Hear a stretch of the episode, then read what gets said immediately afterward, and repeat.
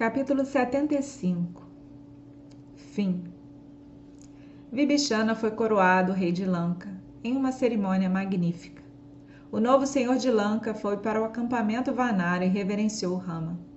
Então Rama disse a Hanuman: Com a permissão do rei, entre em Lanka e diga a Sita o que aconteceu.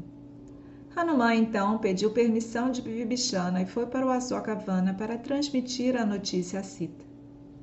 A alegria de Sita estava além das palavras. Ela ficou em silêncio. Por que, mãe? perguntou Hanuman. Por que você não diz nada? O que há para dizer, meu filho? Ela respondeu. Como posso pagar minha dívida com você? Sua sabedoria, sua coragem, sua destreza, sua paciência, sua humildade são todos seus. Ninguém no mundo pode se igualar a você. Quando ela disse isso, seus olhos se encheram de lágrimas de gratidão e carinho. Hanuman olhou para as mulheres Rakshasi que tinham guardado Sita e, se voltando para Sita, disse: Eu desejo matar essas mulheres cruéis que te incomodaram. Me dê permissão. Não, meu filho, respondeu ela. Quem no mundo não tem culpa? Faz parte das almas nobres terem compaixão com todos os pecadores, assim como com pessoas boas.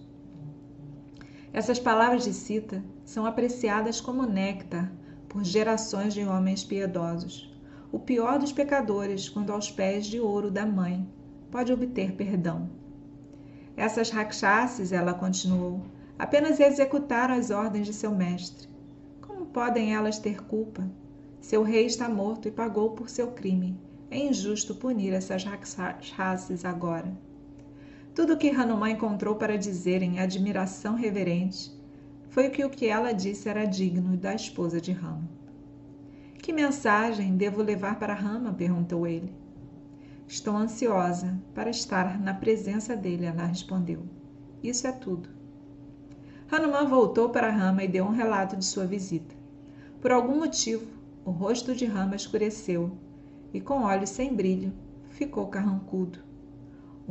Pouco tempo depois, ele se voltou para Vibhishana e disse: Peça a Sita para se banhar e se arrumar e traga-a aqui.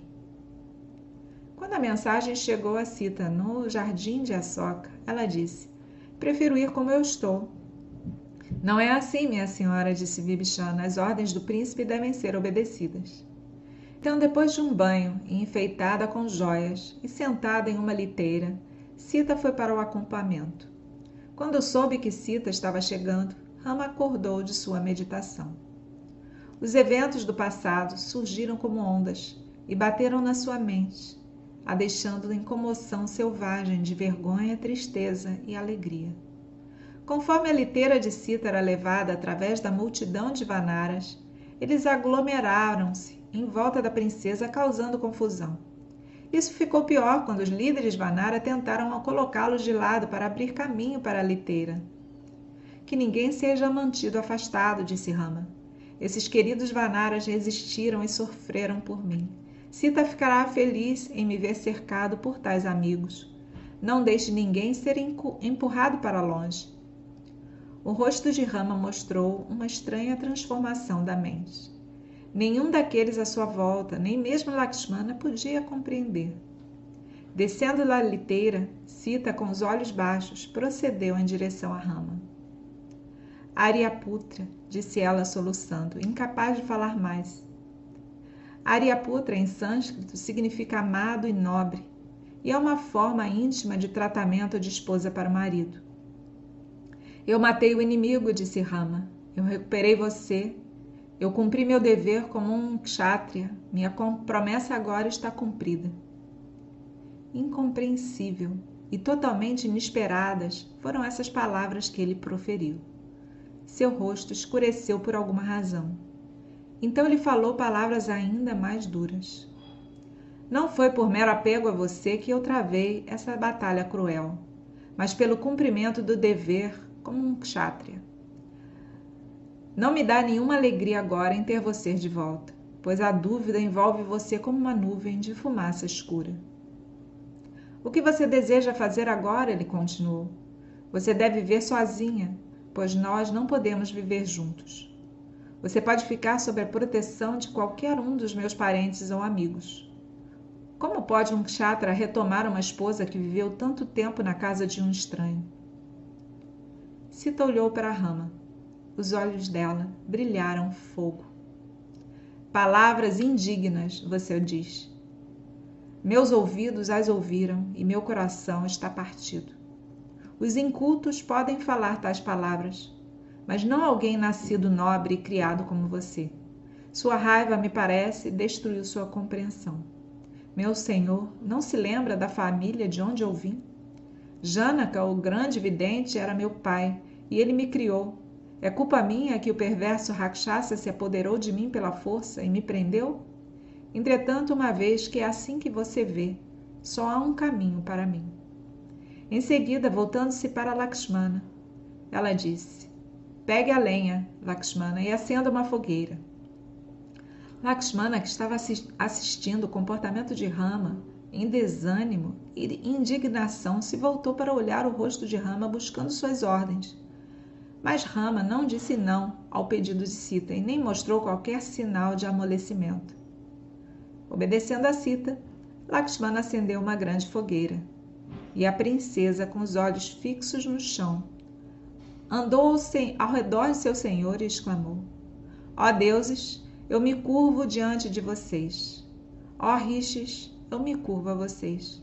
Ó Agni, você pelo menos sabe a minha pureza e vai me levar como sua. Com essas palavras, ela saltou para as chamas.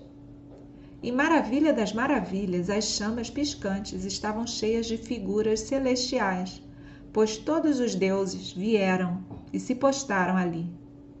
Brahma falou: Narayana, Deus poderoso, que tomou a forma humana para matar Ravana. Essa não é a sua Lakshmi?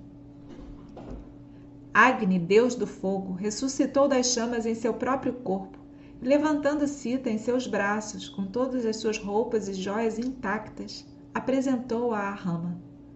Rama disse a Brahma: Quem sou eu? Tudo o que eu sei e posso dizer é que sou Rama, filho de Dasarata. Você sabe quem eu sou e de onde eu vim e muito mais. É você quem deve me dizer. Dizendo isso para Brahma, Rama aceitou Sita, provada pelo fogo. Você acha que eu não conhecia a sua pureza irrepreensível? Essa aprovação foi para o satisfazer as pessoas. Sem isso, elas iriam dizer que Rama, cego pelo amor, se comportou como uma estranha fraqueza e violou a regra dos homens bem-educados. Dizendo isso, ele a puxou para o seu lado. Então Dasarata desceu e, colocando o príncipe em seu colo, o abençoou. Minha filha, disse ele a Sita, perdoe meu filho. Perdoe pelo erro que ele fez a você para preservar o Dharma do mundo. Deus te abençoe. Indra deu sua bênção e os Vanaras que morreram na batalha por Rama recuperaram suas vidas. Rama e Sita, agora reunidos, subiram no Puspaka e os carregou rapidamente no ar com seus amigos, os guerreiros Vanara e Vibhishana, para Ayodhya. Enquanto viajavam pelo céu, ele dizia: Olha ali, essa foi a ponte construída por Nala. Olha ali, ali é, é Kiskinda, disse ele, onde encontrei e fiz amizade com Hanuman e Sugriva. E Rama apontou para Sita os pontos onde ele e Lakshmana vagaram desconsolados e contou a ela todas as experiências inesquecíveis. Descendo no ashram de Bharadwaja, eles mandaram avisar com antecedência Gurra e Bharata. A cidade de Ayodhya nadava em um mar de alegria. Rama e Bharata se encontraram. Planejado por Bharata, a ambiciosa Kaikei e sua empregada Corcunda haviam planejado e inventado tramas. Mas agora, quando Bharata curvou-se aos pés de Rama, uma alegria mais profunda do que elas planejaram foi, foi a dele. Que coroa real poderia se igualar à alegria encontrada aos pés de Rama? O que a soberania pode trazer à glória que agora era de Bharata para sempre? Os hinos Vaishnava exaltavam Bharata, mesmo acima de Rama, como uma mente e altruísmo imaculados. Por 14 anos, até o retorno de Rama, Bharata instalou as paducas de Rama e administrou o reino como um exercício devocional a serviço de seu irmão. Agora que Rama foi coroado rei, como seu pai desejou, a penitência de Bharata teve seu fim e seu coração se encheu de alegria.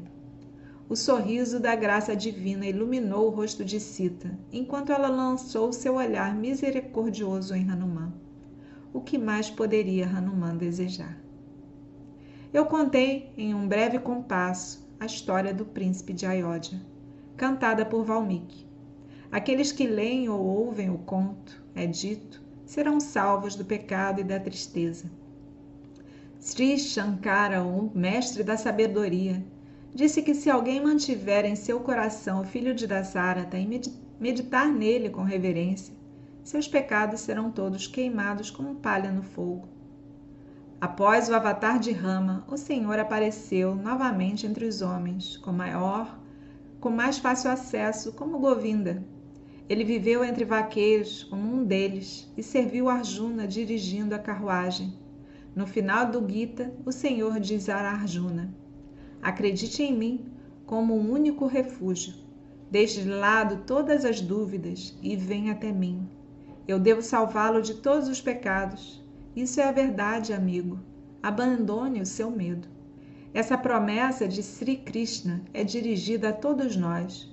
Nós, como Arjuna, temos nossas dúvidas e medos no Kurukshetra da vida, e essa garantia da graça é para todos nós pois todos nós somos queridos dele.